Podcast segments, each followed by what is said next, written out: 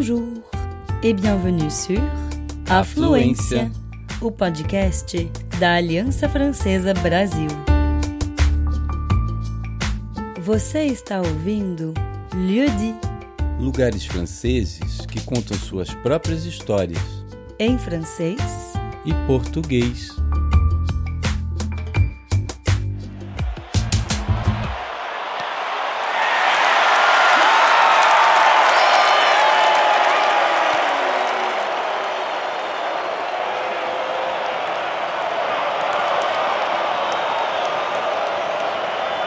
Je vis au rythme des joies et des déceptions. Je retiens mon souffle, j'exulte, je chante et je pleure avec celles et ceux qui assistent dans mes tribunes aux plus grands événements sportifs ou musicaux, de ceux qui marquent toute une vie, voire toute l'histoire d'un pays. J'ai été construit au cœur d'un quartier populaire, à la plaine, dans la ville de Saint-Denis, en banlieue nord de Paris. Je suis un Paris architectural et un symbole de culture, d'unité et surtout de sport.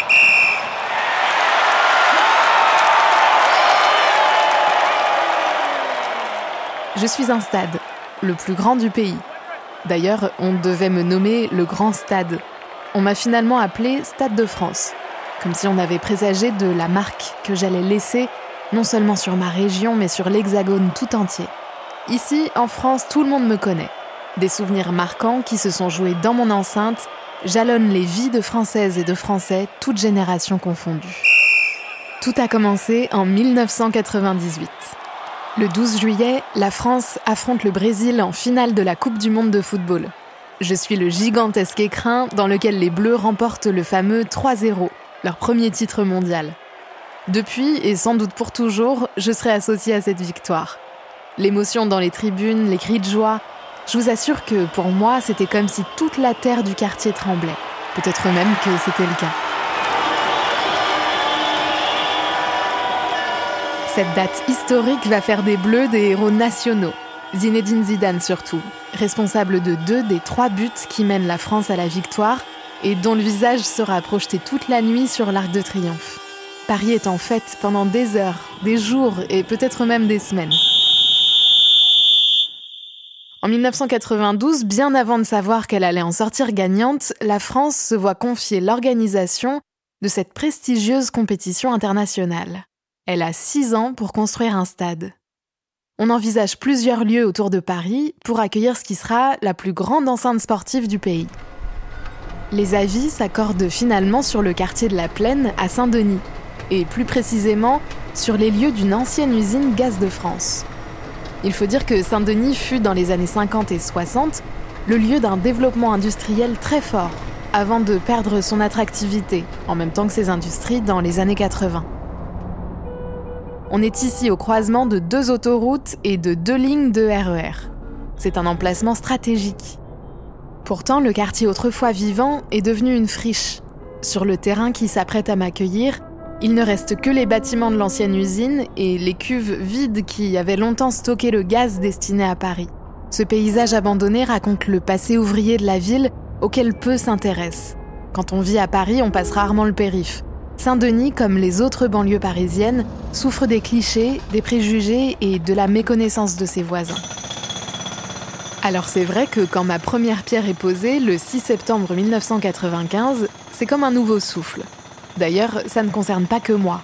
Au niveau politique, la ville de Saint-Denis a accepté d'accueillir le stade sous certaines conditions, et notamment des aménagements du quartier la ville a obtenu 600 millions d'euros de modifications urbaines, comme la création de nouvelles gares de RER, la couverture de l'autoroute ou encore la construction d'un pont au-dessus du canal.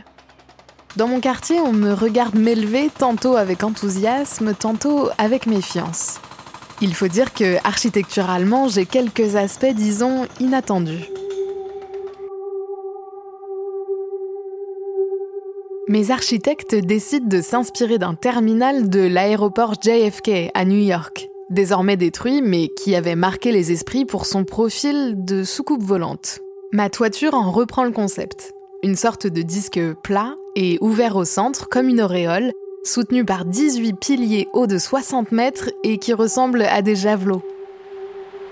On dirait parfois qu'elle est prête à s'envoler tant son design la fait sembler légère, Mais ma toiture pèse pas moins de 13 000 tonnes et elle a été testée pour résister à des vents de plus de 145 km/h. Tout mon équipement sonore et lumineux est stocké tout là-haut. Sous l'auréole, ce sont trois tribunes qui s'articulent et permettent d'accueillir jusqu'à 80 000 spectateurs. Certaines sont modulables et peuvent reculer pour laisser apparaître au sol une piste d'athlétisme. Elle me sera bien utile d'ailleurs dans quelques mois. Mais n'allons pas trop vite. Vous l'ignorez sans doute si vous n'avez jamais mis les pieds chez moi, mais lorsqu'on foule ma pelouse, on se situe en réalité à 11 mètres sous le niveau du sol. Ça, c'est parce qu'il ne fallait pas que je sois trop haut. Non pas qu'on avait peur que je m'effondre, mais je ne devais surtout pas dépasser la flèche de l'imposante et historique basilique de Saint-Denis, qui reste le plus haut monument de la ville. Pendant des siècles, c'est là qu'on a enterré les rois et les reines de France. Ce bijou d'art gothique impose le respect. Le 28 janvier 1998, six mois avant que ne s'ouvre la 16e Coupe du Monde de foot, je suis prêt. Le président Jacques Chirac m'inaugure lors d'un match amical entre la France et l'Espagne, qui est resté gravé dans les mémoires. Beaucoup s'en souviennent comme de mes débuts en fanfare, le premier match que j'ai accueilli, le premier but marqué, par Zidane d'ailleurs, déjà lui, mais je vais vous dire un secret. Il y a eu un autre match, peu de temps avant, en novembre 1997. Et mon premier buteur n'est pas celui que vous pensez.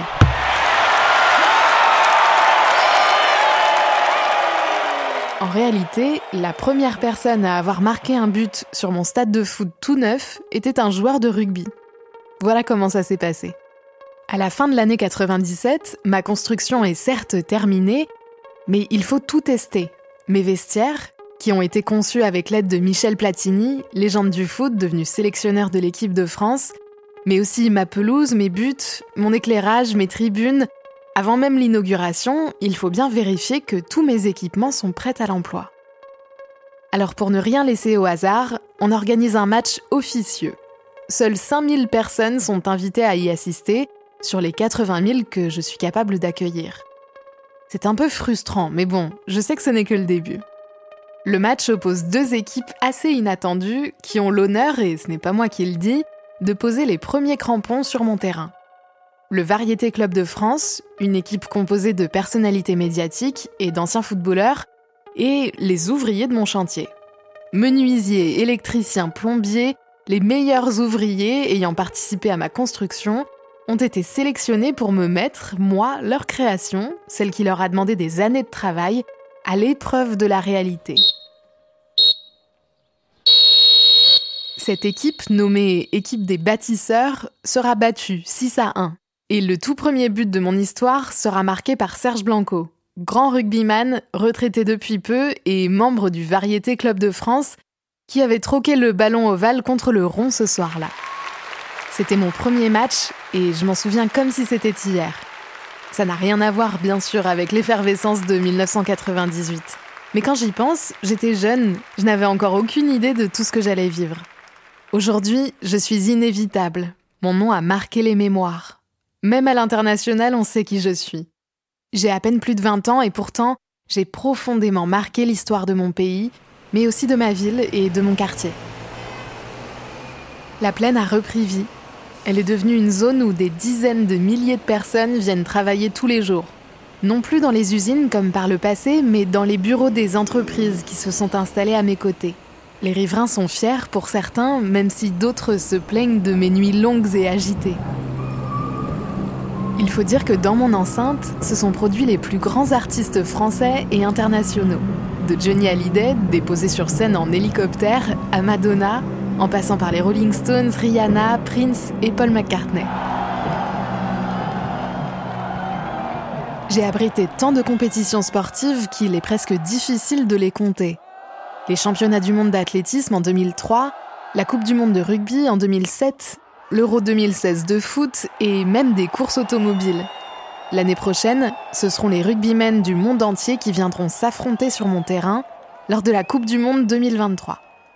J'ai fait de Paris un lieu incontournable du sport, et la ville me le rend bien.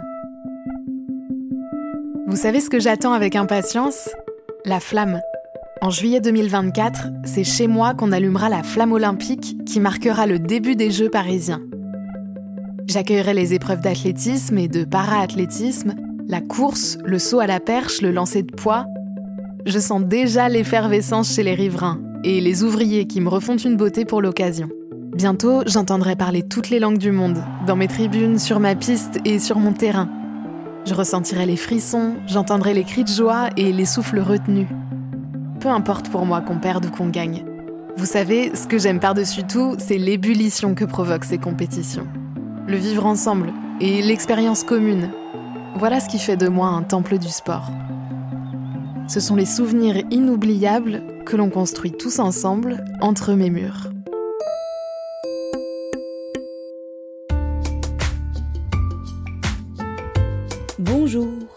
Et bienvenue sur Afluência, o podcast da Aliança Francesa Brasil.